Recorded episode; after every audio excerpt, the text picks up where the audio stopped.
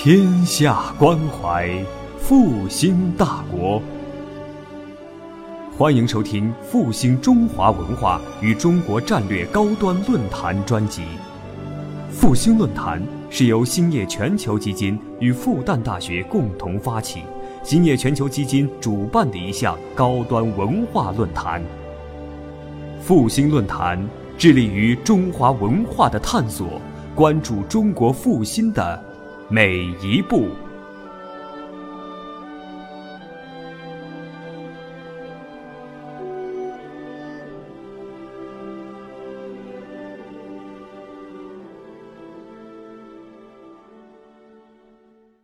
我我因为就是一个唱歌的，可能熟悉我的朋友呢，也听过我唱歌剧，也听过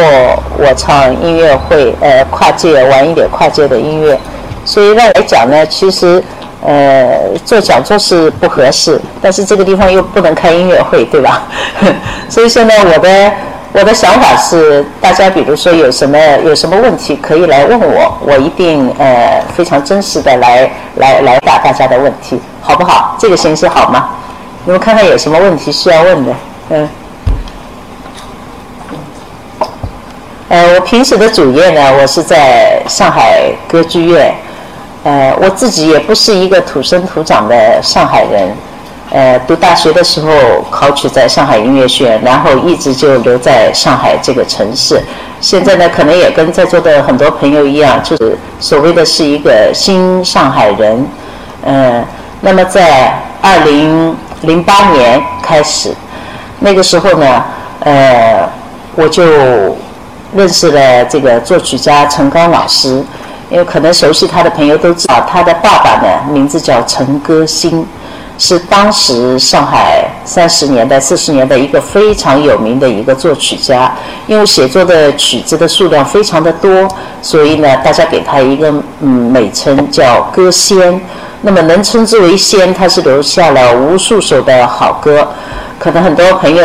因为这是这是一个习惯了，大家都熟悉一些歌曲，对这个写作者不太会去探究的。那么，嗯，像我们熟悉的《夜上海》。玫瑰玫瑰我爱你，苏州河边，何不相逢未嫁时，一大批凤凰于飞，一大批非常优秀的曲子呢，都来自陈歌辛先。可惜呢，由于这个呃呃众所周知的这个历史的原因，他又被打打成过右派，最后是死在白毛岭农场了。呃，那么呃从来也没有人来正正式式的做这个陈歌辛先生的纪念专辑。那作为陈刚老师，因为他写的这个《梁祝》呃中外都有名，所以他一直有一个愿望呢，要帮自己的爸爸来来出一张纪念的专辑。那么当时的条件非常好，就缺一个女歌手。那么他当时呢和呃和浦东的一家文化公司，当时正好有一个这样的项项目。那么谈起来以后呢，这个文化公司的呃当时的管这块的这个。女主人，呃，她说我知道上海有一个歌手，他平时呢因为是唱美声的，但是他的流行唱的非常好。我想象不出有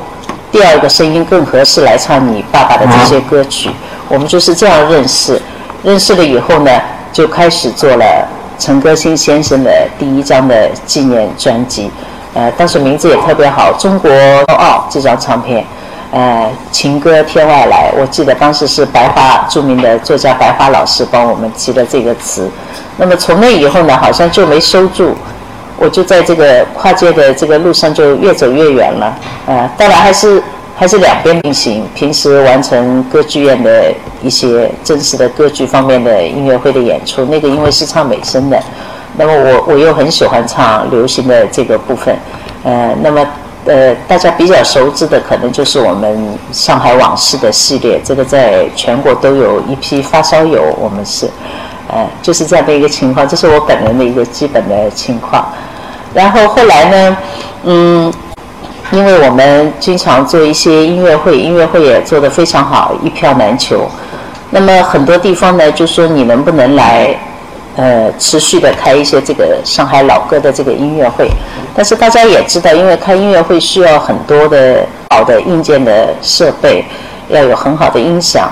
那么那么当时呢，我我不太愿意就这样把这个牌子就做烂掉，因为条件不够，我觉得。但是呢，我生活当中呢，我因为跟上海的一批呃，大家大家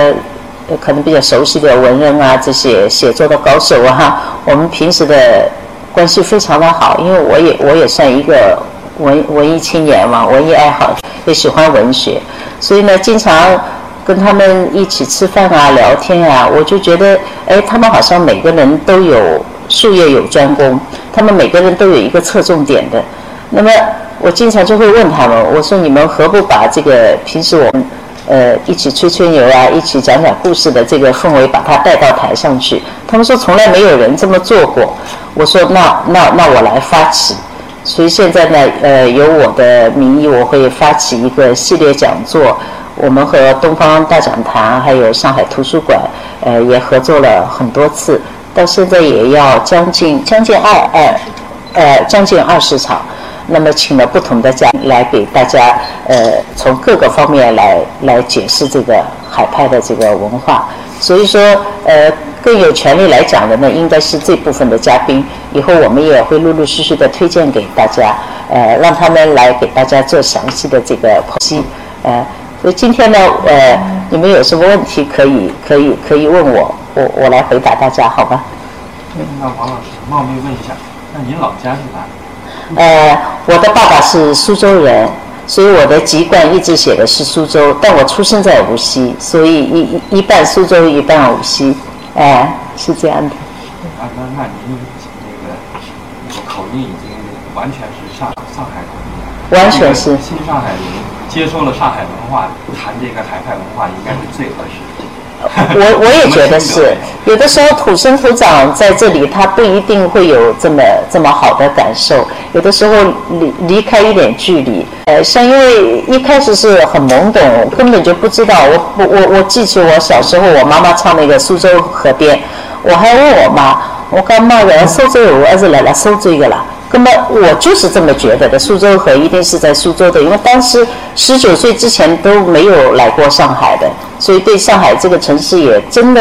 就是在书里面啊，偶尔的影像里面，当然当中又这些老歌隔了很很很长的一个年代，在大陆是不能不能演唱的，所以说等我们在知道的时候，都是费玉清啊、蔡琴啊这些人来开音乐会啊，他们唱的比我们欢。但是也是应该感谢这这这帮歌手，因为他们把的这个上海老歌保留的非常好，所以我们我们再唱回去的时候，好像还有一个借鉴的版本，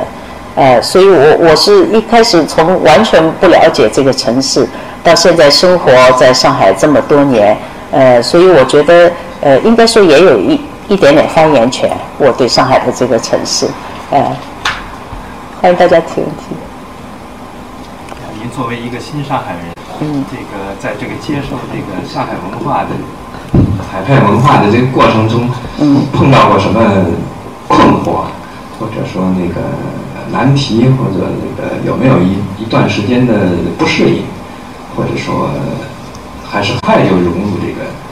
呃环境、社会方方面面。一开始我记得我刚来读大学的时候，也就是在九九十年代初这个样子。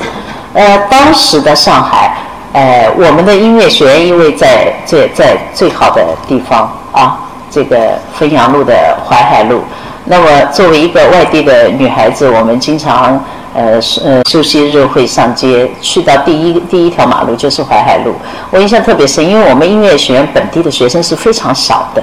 非常的少，全是外地的，所以一开始去的时候还经常会会被叫做商务人了嘛，这是这是很奇怪的一种一种说法，因为你是外地的，所以叫商务人。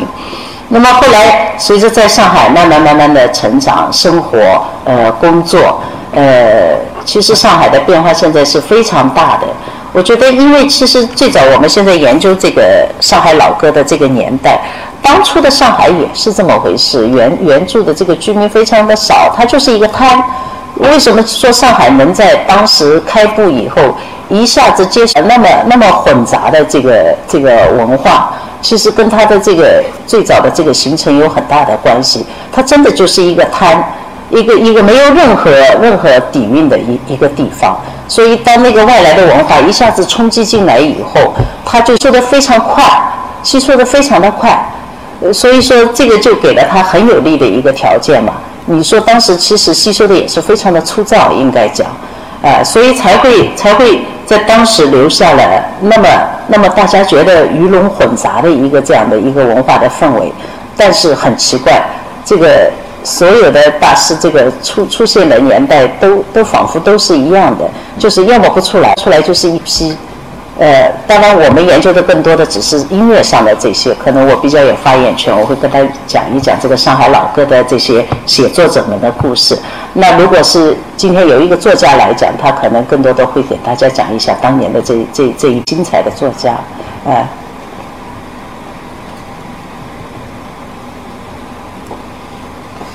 嗯，就是我想问一下，就是今天到场的有没有？十一期间就是休假期间去上图参加过这个，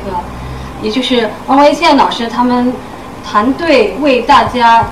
倾情奉献的国庆大餐，就是他们与他们的民国故事。我参加过一场，那个李景光的。啊，李景光，王老师就是做演唱嘉宾，我一开始就以为就是就是嘉宾来讲，我王老师是记者。我呢，我呢，因为呃，你说让我讲，我也我也没有特别深、特别深的研究。我很多的讲座，我都是凭我的直觉。比如说，比如说上海老歌，上海老歌也也也被很多人诟病，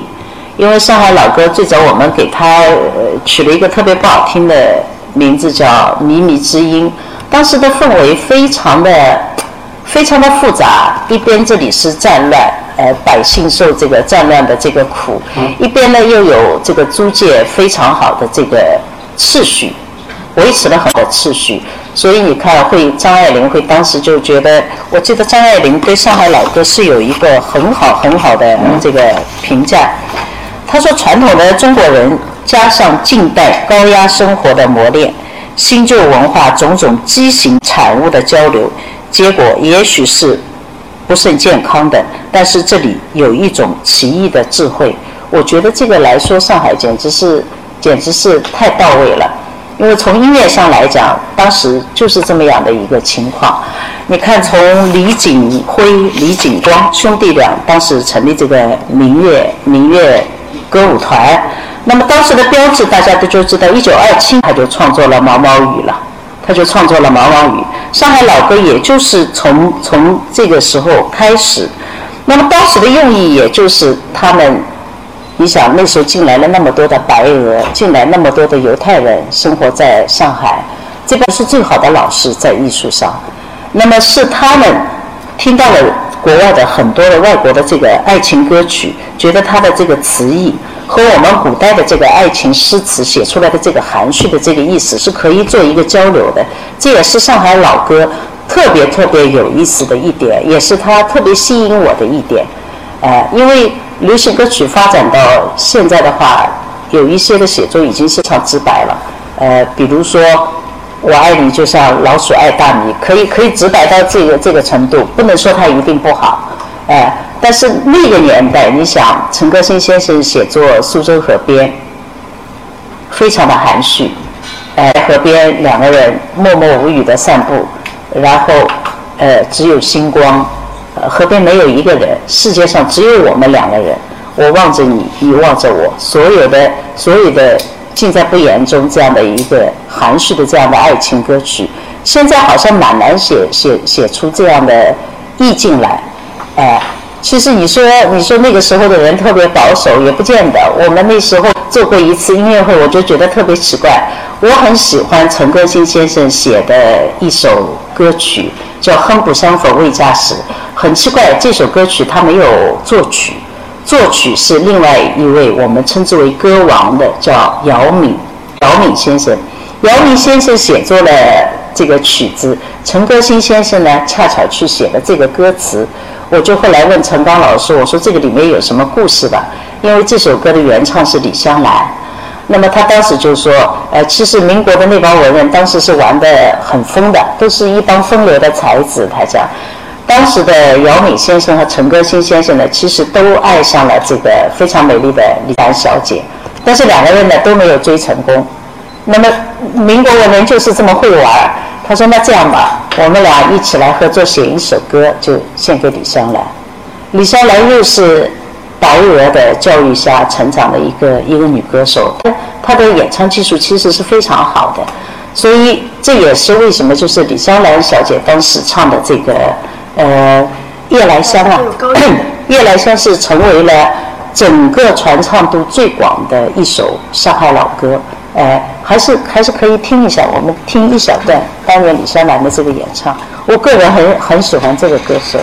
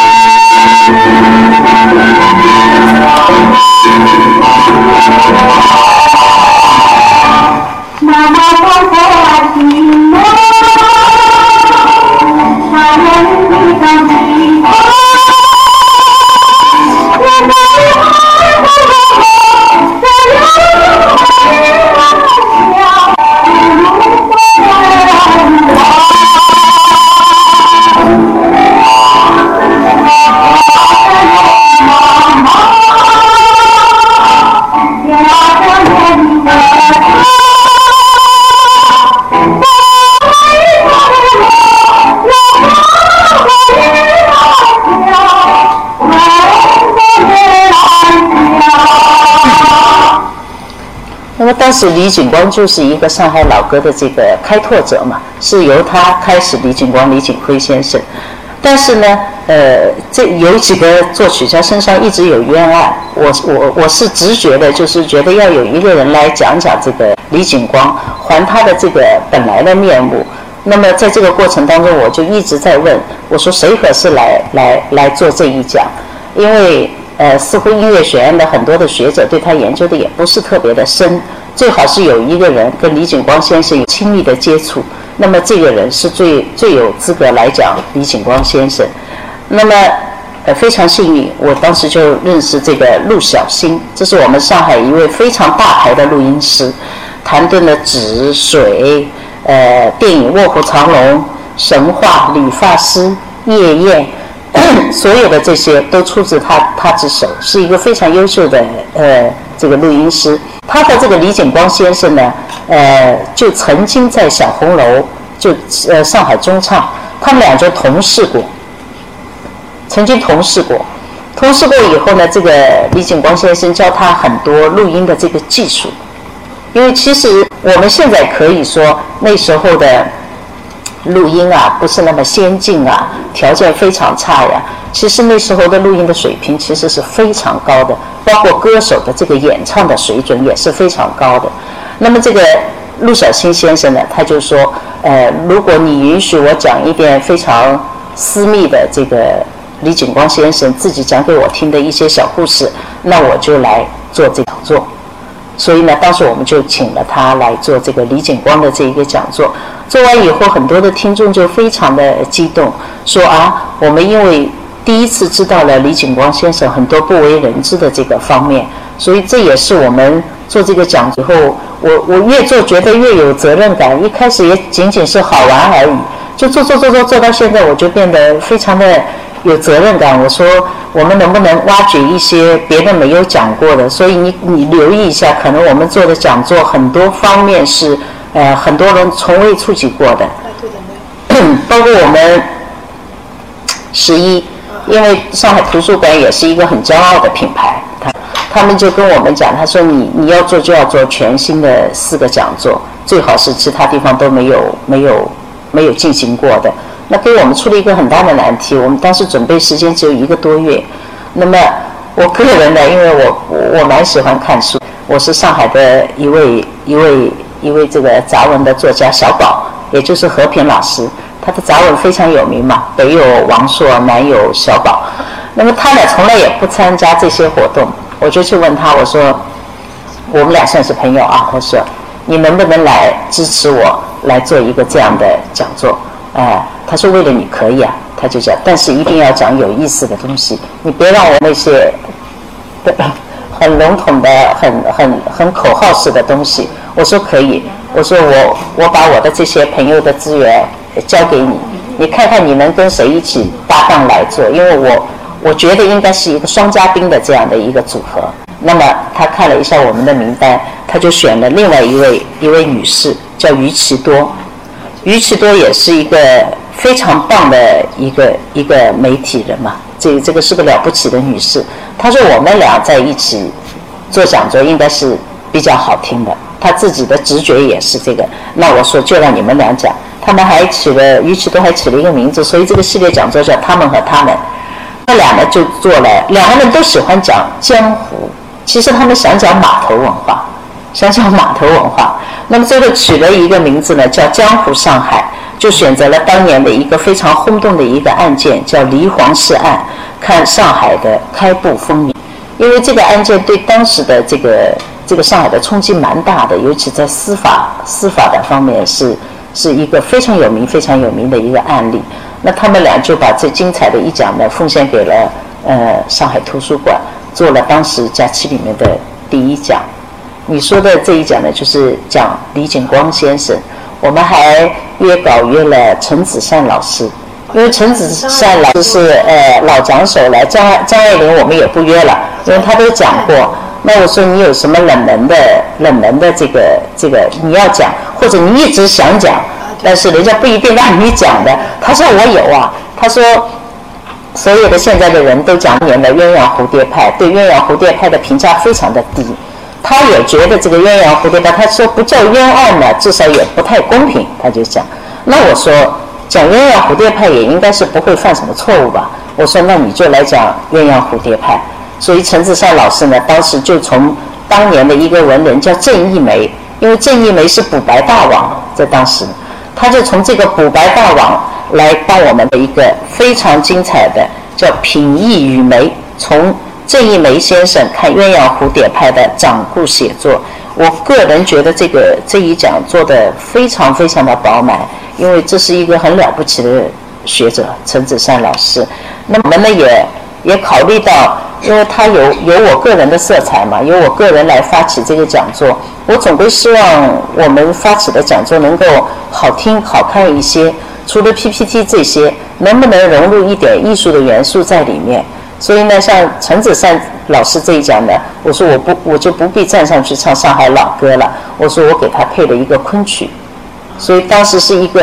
非常非常曼妙的一个昆曲的这样的一个表演，下面的观众呢就特别特别的喜欢。那么最后一讲呢，我们是当时是落在了陆康老师讲他的爷爷。哎，陆代安，因为陆代安当年比较特殊的一个文人，把云南白药呃引进到上海，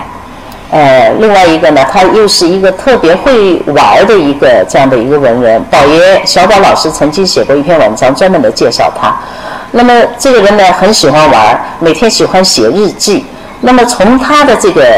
呃所有的日记里面呢，你可以清晰的看到，就是当年的这个。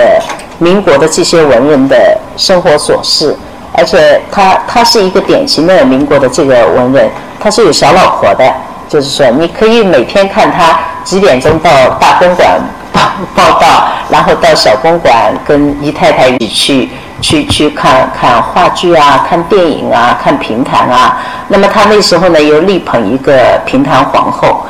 当时的评弹还没有文本。都是师傅教徒弟这样口口相传这样做做的一些表演。那么从他开始，第一次有了文本，而且这个陆丹先生呢是个逍遥派。解放以后呢，他不参加任何的工作，他也没有入任何的党派，所以非常奇怪，他是一个没有受到冲击的这样的一个一个一个文人。他所有的日记，所有的他的手稿，保存的非常非常的完整。那么他的孙子呢，又是我们上海一个非常有名的篆刻篆刻大师，从澳门回来，叫陆康。那么陆康老师呢，因为跟我的私交非常的好，我说我一直想做一期这个你爷爷的这个这个节目，我说等我想好了，我就动手来做这样的一个讲座。那么陆康老师非常的谦虚，哎，他说我的这个祖父也不是大文人，既不是胡适，也不是鲁迅那样的。我说胡适和鲁迅都有人讲，我们就讲讲一个民国的会玩的小文人。从这样的一个小文人的身上，你可以折射出当年的文文文人的生活有有多么的有趣。就是说，呃，所以基于这个这个基础呢。我们就把他请来，他当时学了我们上海的一个女作家叫纯子，嗯，他们俩来讲了这个陆黛恩的这个琐事趣闻，然后我们为他这一讲呢也是配了评弹，因为他对评弹有特殊的贡献，所以帮他配了评弹的片段，反响特别好，嗯，所以说这些系列讲座呢，就是嗯，都带有一点点呃个人的色彩。比如说，我们我们讲讲这个为什么会有这个系列讲座的这个念头。我因为做了做了蛮多的这个上海老歌的唱片，大家又很喜欢。那么喜欢了以后呢，当时就有一个朋友说：“我来你做你的音乐会。”我说：“我这个人蛮懒的，我不太愿意做这个歌唱音乐会。”他说：“你愿意做什么样的音乐会？”我说：“我希望来的每一个观众都能听得舒服一点，所以我喜欢小型的音乐会。”最好不要不要超过四五百人这样的一个规模。那么当时他就说：“那我们就开这样的音乐会。传统的音乐会呢，会有一个主持人，对吧？一般会找个美女或者帅哥，电视台的主持人上去上去帮我们报一下幕。我说我不需要人来报幕，因为所有的我演唱的这些曲目，我都做过功课。我其实比他们更了解这些曲目的背景。我说我有个想法，我想找一个。”会讲上海的这样的一个人，来在音乐会的片段当中呢，呃，不时的出去为为大家讲讲上海的一些非常典型的这个特色。那么想来想去，当时我们圈里有一个朋友叫马尚龙，呃，也是近几年非常活跃的一个媒体人，他出了很多书，呃，研究上海女人啊，研究上海男人啊，然后国货的呃前世今生，他对这些都有研究。那么他就出现在我的音乐会上，呃，每一个片段都介绍了上海的一个非常特色的东西。哎，就从他这个讲座开始，我们后来又混搭做了好几场的音乐会。后来是马尚龙先生有什么新书出来，我们就用他的新书作为题目做一个这样的音乐会，一直做到现在。今天上午我们俩还在还在做一场音乐会，也是他的新书。呃，为什么是上海？这是他的一本新书，是这样带出来。带出来以后呢，呃，《新民周刊》当时出我们的专访，专访的任务呢落在了和我们上海一个非常著名的作家沈家路老师身上。沈家路呢是《新民周刊》的主笔，那么他呢是呃一方面对民国的人和事有一定的研究，另一方面呢大家都知道他是一个超级的吃货。上海的这个两个省都挺厉害的，还有沈鸿飞老师，对吧？舌尖红红红透全国了，就是说。那么当时沈佳璐老师呢，我也是基于这个考虑，呃，我说你是一个吃货，呃，你对上海的这个饮食啊，这这些方面你有什么自己独特的想法？他说可以做一个这样的节目，叫《上海老味道》，那么讲一讲上海人的集体的饮食记忆。所以呢，我们当时就把沈佳璐老师就请到我们的这个东方大讲坛，让他来给大家讲了这这一讲，因为他的 PPT 什么做的非常的鲜活，嗯，听的下面的人看的也都馋死了，直流口水，做做的非常有趣，就是小的题目可以小到讲吃，嗯，那么他们《新民周刊》呢，另外有一个主笔，呃，可能大家也比较熟悉，叫胡展奋，哎。他呢对这个租界的文明呢非常的有研究，呃，我们俩呢曾经私底下聊过，呃，他说这个这一帮人啊，他说上海有很多的杨先贤，杨先贤这帮人带动了上海的医疗、音乐，呃，乃至文学、电影各方面，他讲我们是不应该忘掉这一些对上海有贡献的杨先贤的。我说你愿不愿意来做这一讲？他说我愿意。所以我们当时约他的稿做了，不能忘掉杨先贤，他是专门讲这个上海当年的这个租界文明，对这个上海文化后来形成的这个影响。这一讲讲的也是非常的棒，而且呢，我觉得这是一个跳不过去的一讲。呃，其实民国热全国都在做，包括那个我不知道大家有没有看到那个高晓松。我个人比较关注两个人讲民国，一个当然就是我们上海上地地道也，他也算地道上海的，呃，陈丹青老师。呃，陈丹青对这个民国的这个解说是非常非常特别的。还有的就是高晓松。我记得我看过他的呃，当年的讲这帮大佬，大佬如何来引领这个上海的当时的整个的潮流当中，就你绕不过去，你一定会讲到这个租界的文明，因为实在太特殊了，这个租界的文明对对上海的影响。那么后来呢，在做这个，在做这些，在做这些讲座的同时呢，我就开始留心。我想我们还有什么角度是我们没有没有讲的？呃，这一想以后呢，就出现了很多的角度。比如说上海老歌，因为上海老歌我是可以来唱。讲的话，我说有没有一个特别合适的人？呃，太多的好的讲手，王勇老师、王博士，他在图书馆做了非常经典的一讲上海老歌。还有一个就是我们经常音乐会一起搭档的陈刚老师。因为陈刚老师讲讲上海老歌也是非常的权威，那所以我我就在想，因为上海老歌它不仅仅是对那个年代有影响啊，一般的流行歌曲，它最多盛行也就是十年到十五年，非常的了不起了。我们当时定义这些曲也是叫时代曲，那个时代过了也就过了了，不一定会流传下来的。可是事实就证明。这些歌曲很多当中优秀的一些歌曲，就整整的流传了有七十年到现在为止，而且呢，因为左周知的原因，呃，当年有一部分的作曲作词的人呢留在了国内，啊，当然下场不是很好哈。然后有一部分呢是去到了香港和台湾，那么这部分人呢过去了以后呢。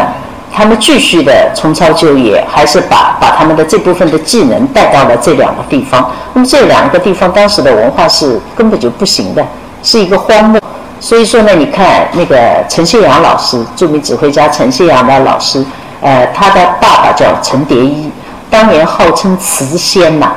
词仙。他是一个专栏作家，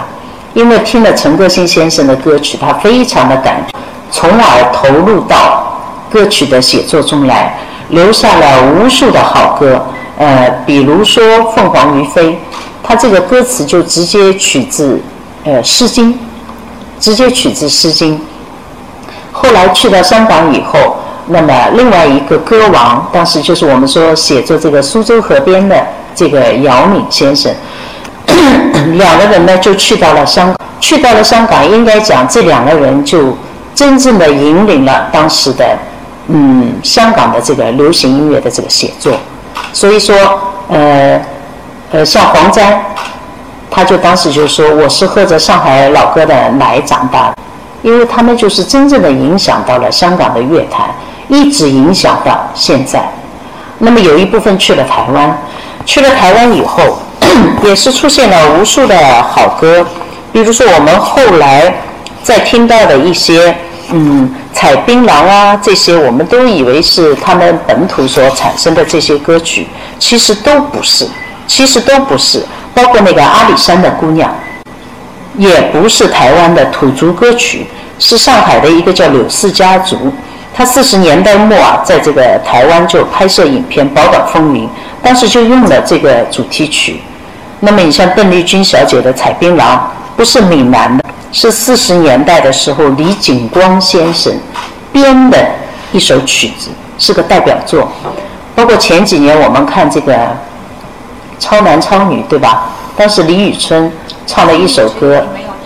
我的心里只有你没有他》。这首歌也是当时的这个美军啊，也是一个特殊的一个历史条件下，他们把这首歌，这首歌当然了，它一个是拉丁情歌，他们刚把这首歌就带到了宝岛台湾。然后呢，这个陈蝶衣先生很了不起，为了让这首歌能够流传下来，他就为他填了中文的词，所以才有了现在非常奇怪的，它也居然有一个中文的这个版本，所以我们把它作为半首上海老歌。呃，这个歌也是由陈蝶衣先生做的。那么，比如说罗大佑先生，呃，大家都知道罗大佑先生的这个这个这个历史地位在音乐上，他个人就特别特别的喜欢这个陈歌辛先生，他在他的婚礼上曾经演唱了，就是陈歌辛先生当时写给自己的爱妻金娇丽女士的一首歌。这首歌呢，我们把它称之为华语乐坛的呃华语乐坛的一首永恒的情歌。这首歌的名字呢叫《永远的微笑》。那么他当然他说的很专业，他说陈天先生的发和 C 这个两个音的运运用是非常非常到位的，我十分喜欢他这两个音的呃运用。他说我在我的婚礼上就弹奏了演唱了这首。永远的微笑。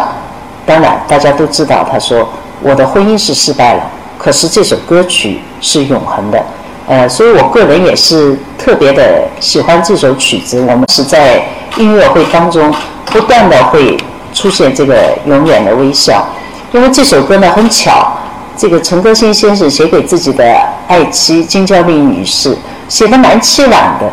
然后他们俩的爱情呢也。也真正就被这首歌写写写写中了了，非常的凄婉。他是四十多岁，陈歌辛先生其实是饿死在白毛岭农场，因为他是个大右派嘛。那么这个金娇丽女士呢，非常的命长，好像前年才去世，整整大概相隔了五十年吧，两个人才在天上相见。那么这首歌就是华语乐坛的。呃，我觉得是绝仅有的一首永恒的情歌，我们可以听一小段。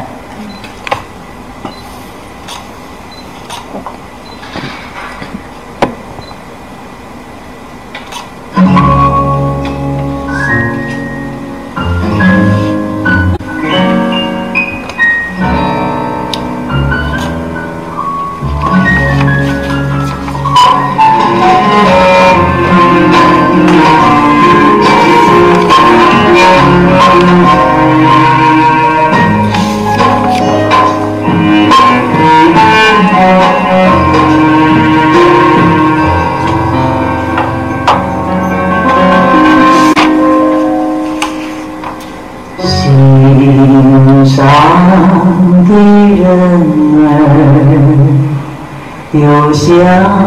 的脸庞，他曾在深秋给我穿。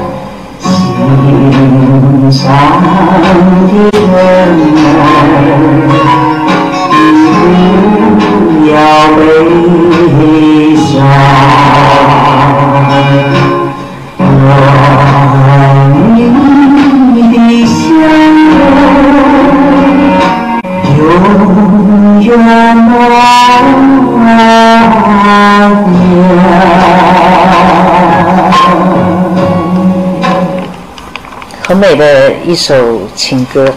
呃，所以说他们当时写作这些上海上海老歌的时候，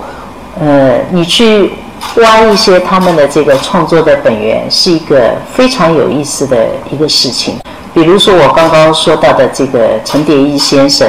和姚敏先生，后来去到香港，他们俩有一首非常著名的曲子，叫呃我有一段情，很多人可能会唱这首歌。那么我们一开始去演唱这些曲子，这首曲子的时候啊，你简单的一看歌词，男女之情，毫无疑问，这是写写爱情的思念之苦，里面写的这种。这种这种思念之情，现在我们资讯很发达，你随便打个电话，你就能听到对方的声音，你是无法想象的，你只能说哦，他写出了一种老味道。可是后来你再去做做这个功课，看看陈蝶衣先生当时写作这首曲子的时候在哪里？香港，他的儿子陈谢阳先生在上海，他很多年很多年不能见到自己的儿子，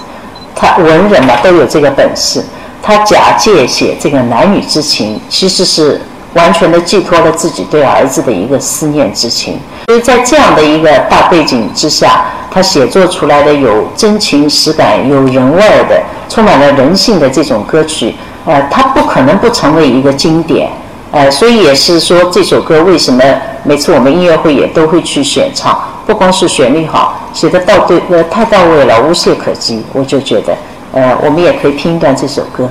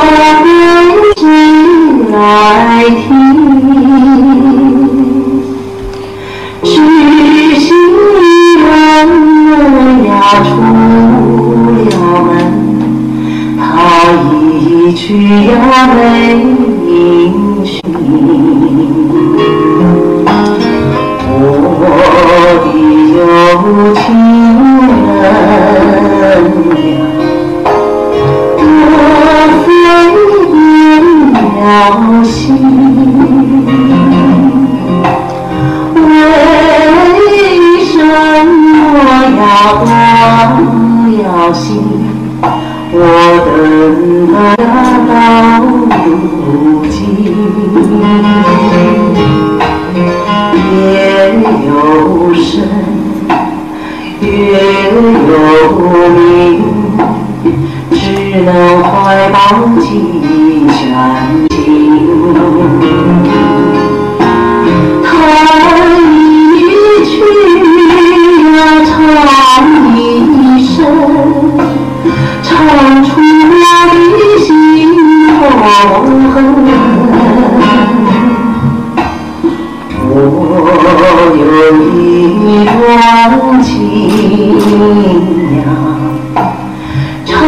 春风听雨春风替我问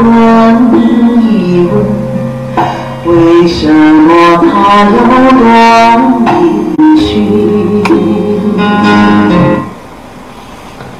呃那么其实呃现在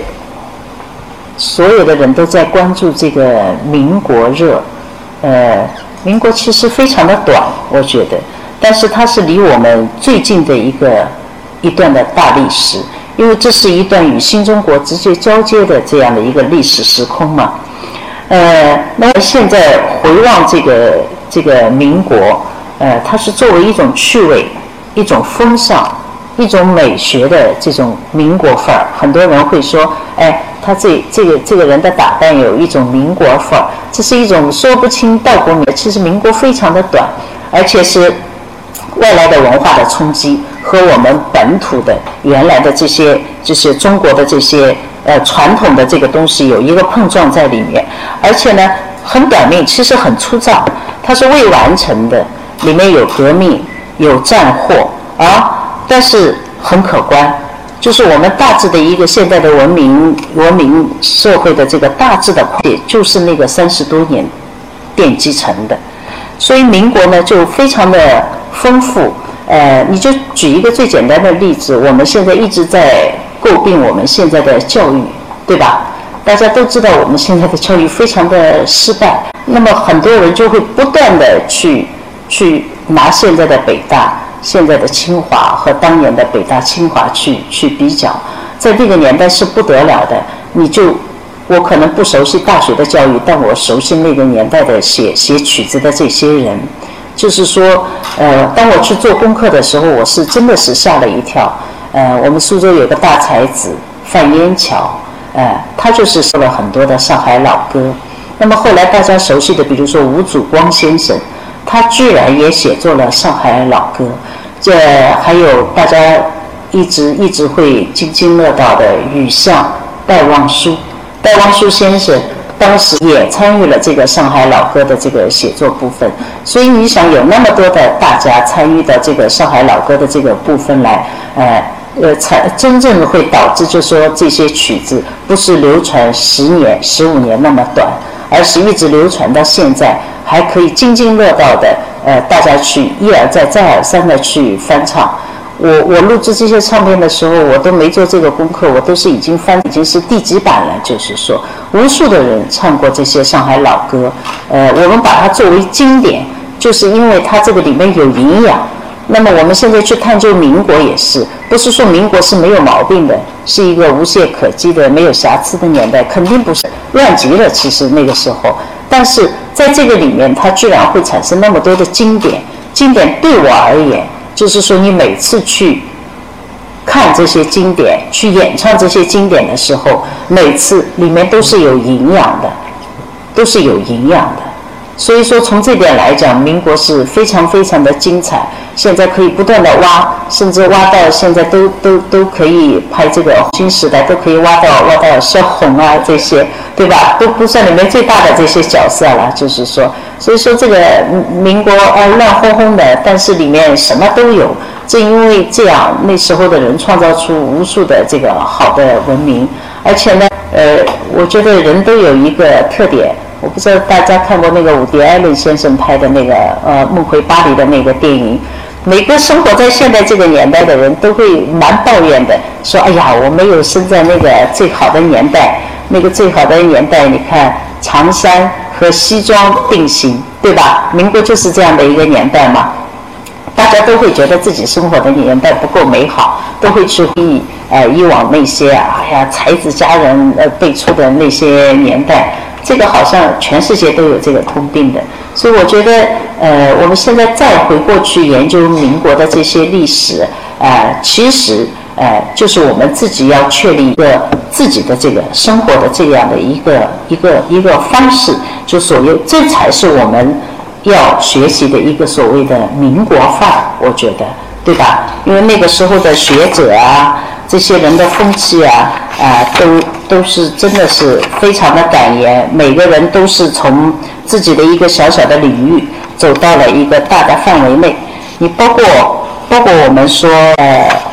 周恩来、毛泽东这些人，他们不就是这样的一群人吗？其实他们就是从自己的一个小小的领域，慢慢慢慢的走出走出走出这个社会，到社会上独当一面，从而影响了一个很大一个时代。呃，所以我觉得这是我们研究民国啊。做这些系列讲座，我觉得呃呃最大的意义所在吧。我觉得，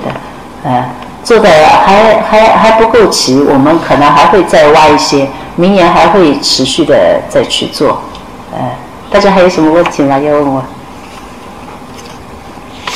呃，我想听听你们对原来的这些传下来的这些上海老歌是什么样的印象？就重新做的意义有吗？开的吗？呃，就是每次听上海老歌的时候，觉得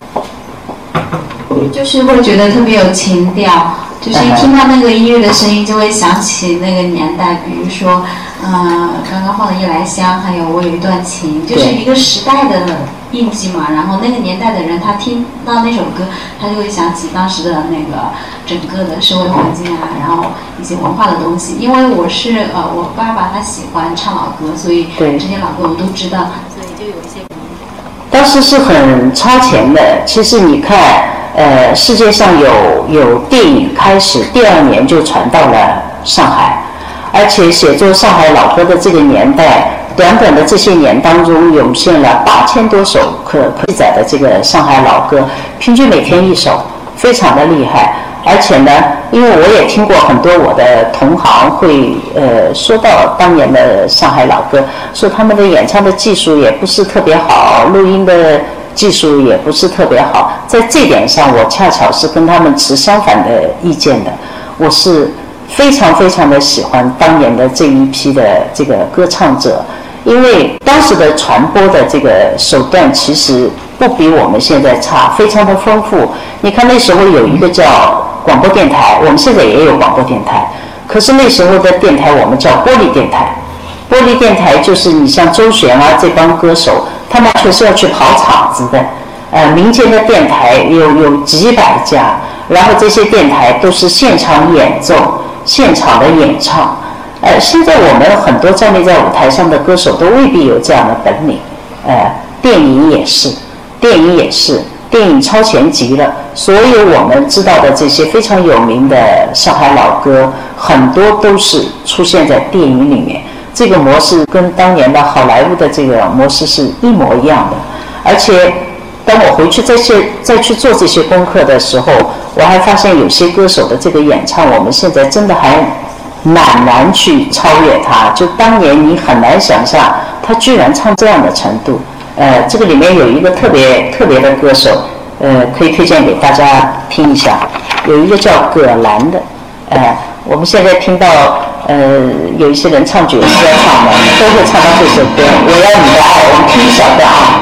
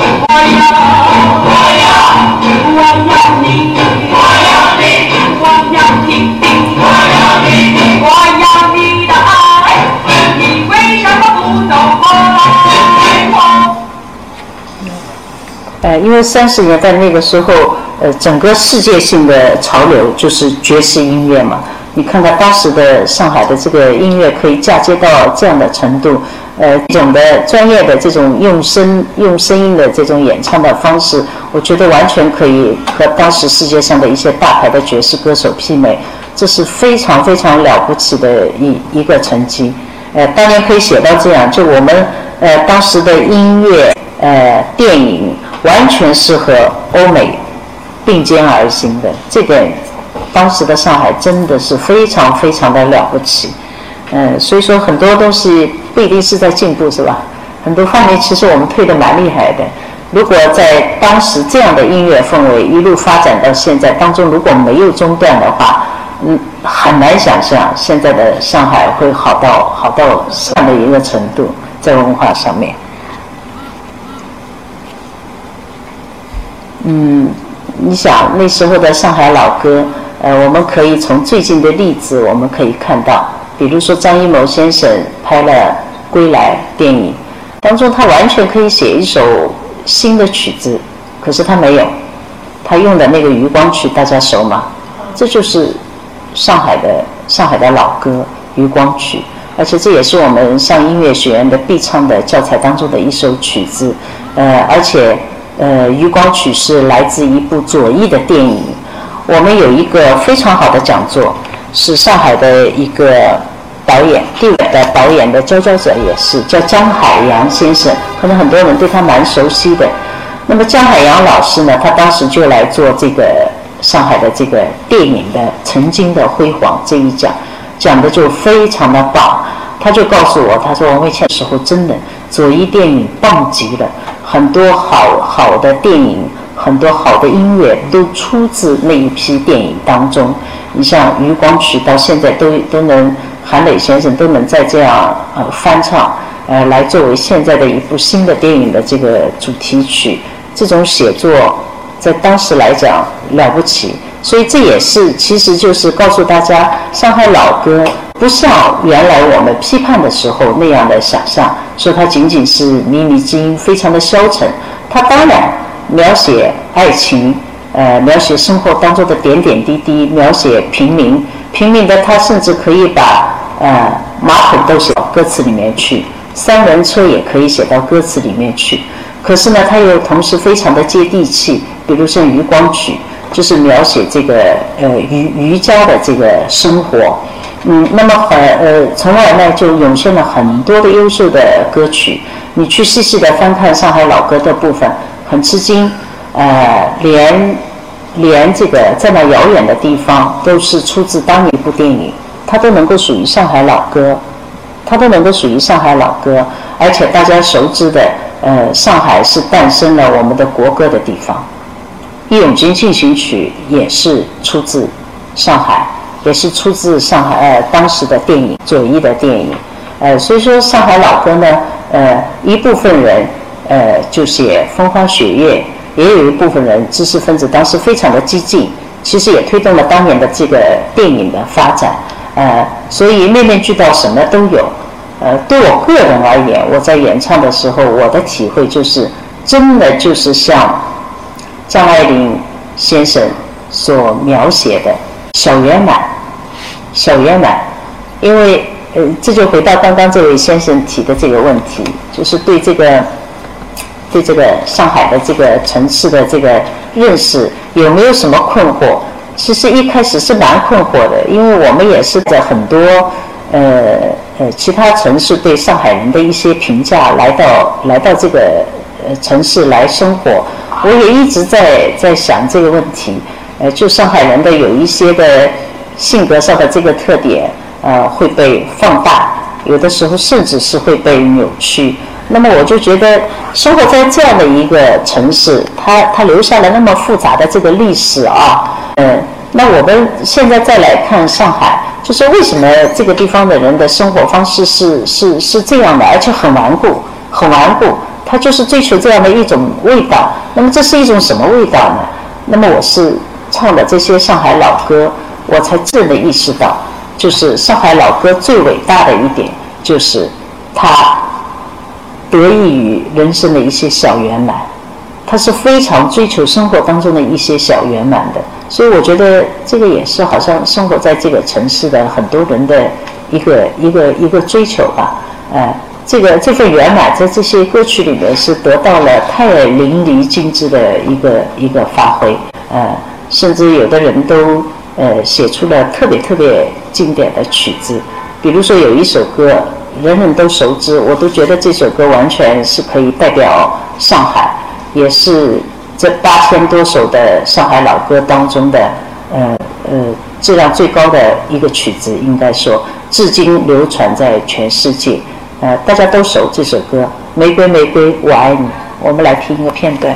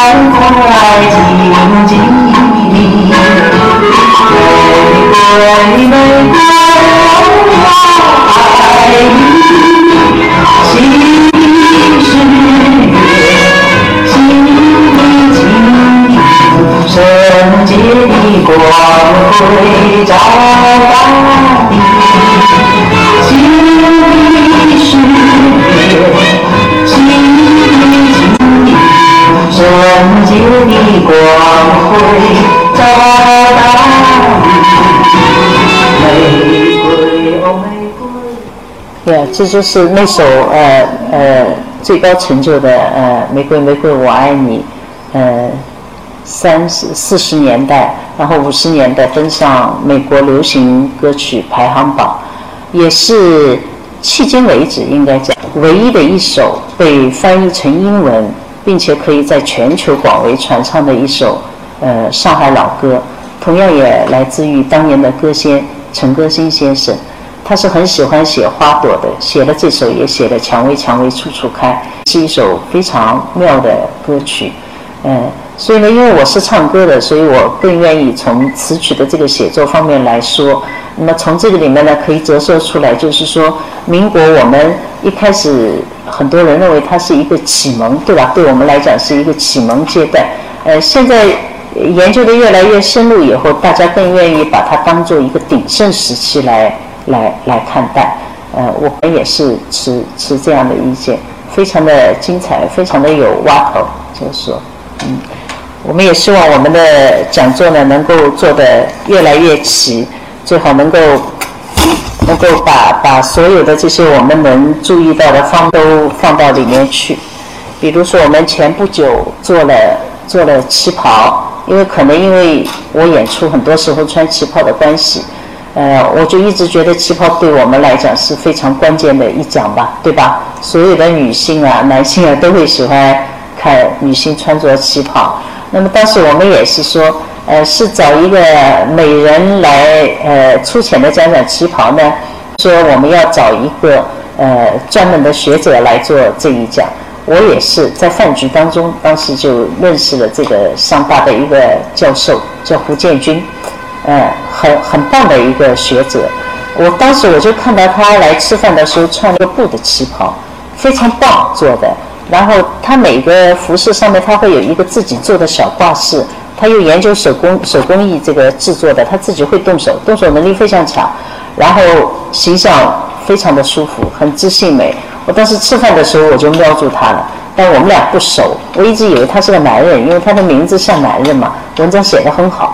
然后我就问他，我说你的旗袍是定做还是说直接购买？他说我每件旗袍都是定做的，因为我人有一点胖。他就讲，我说那么上面的事物呢？上面的事物全是全是我自己自己制作的。他说，因为我另外一个专业是专门研究这个手工艺制作的。那么我就留心，留心了以后，后来我就请他吃饭，我就直接问他，我说我有一个重要的讲座，我一直从去年放到今年就没讲。旗袍，我说我认为这是一个很重要的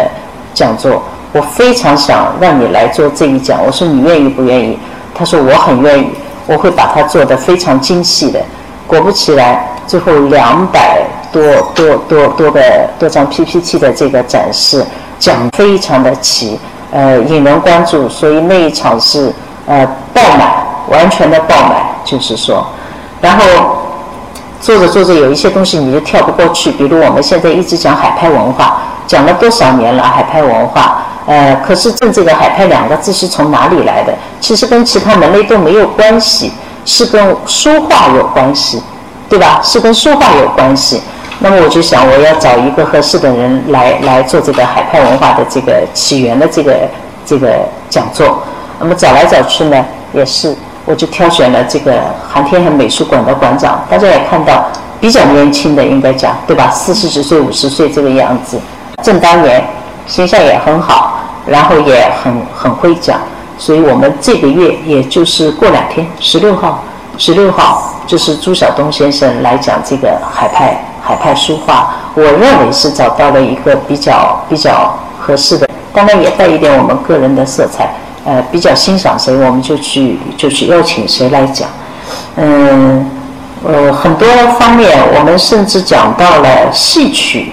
因为上海这个地方有很多这个江南的这个戏曲的成分，所以我们当时也一直在考虑找谁，最后找了戏曲频道的这个汪浩老师来讲戏曲，他自己呢又能唱，呃，讲着讲着还最后给我们亮了一嗓子，呃，特别精彩的一讲，甚至讲到有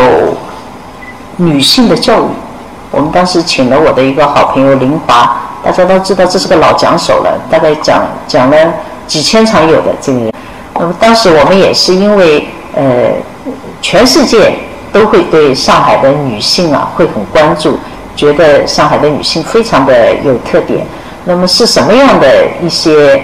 一些元素会造成上海的女性这么样的特殊？呃，当时我们就请了这个林华老师来讲，那么他也讲了自己的观点。所以他他的那一讲叫《美妙的人生起步：上海中西女中传奇》，对吧？讲讲上海最早的这个女性教育，呃，一直会一直影响到我们现在的这个女性的成长，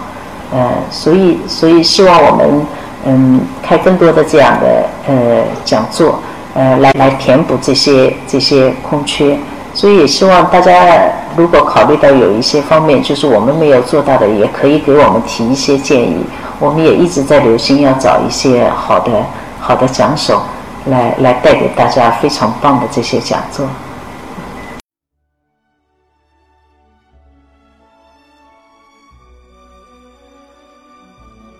感谢聆听本期复兴论坛。本论坛由复旦大学儒学文化研究中心提供学术支持。欢迎您关注复兴论坛的微信、新浪微博及豆瓣小站。复兴论坛主页：三 w 点复兴 Chinese 点 cn，我们将向您推送更全面的资讯及更优质的论坛。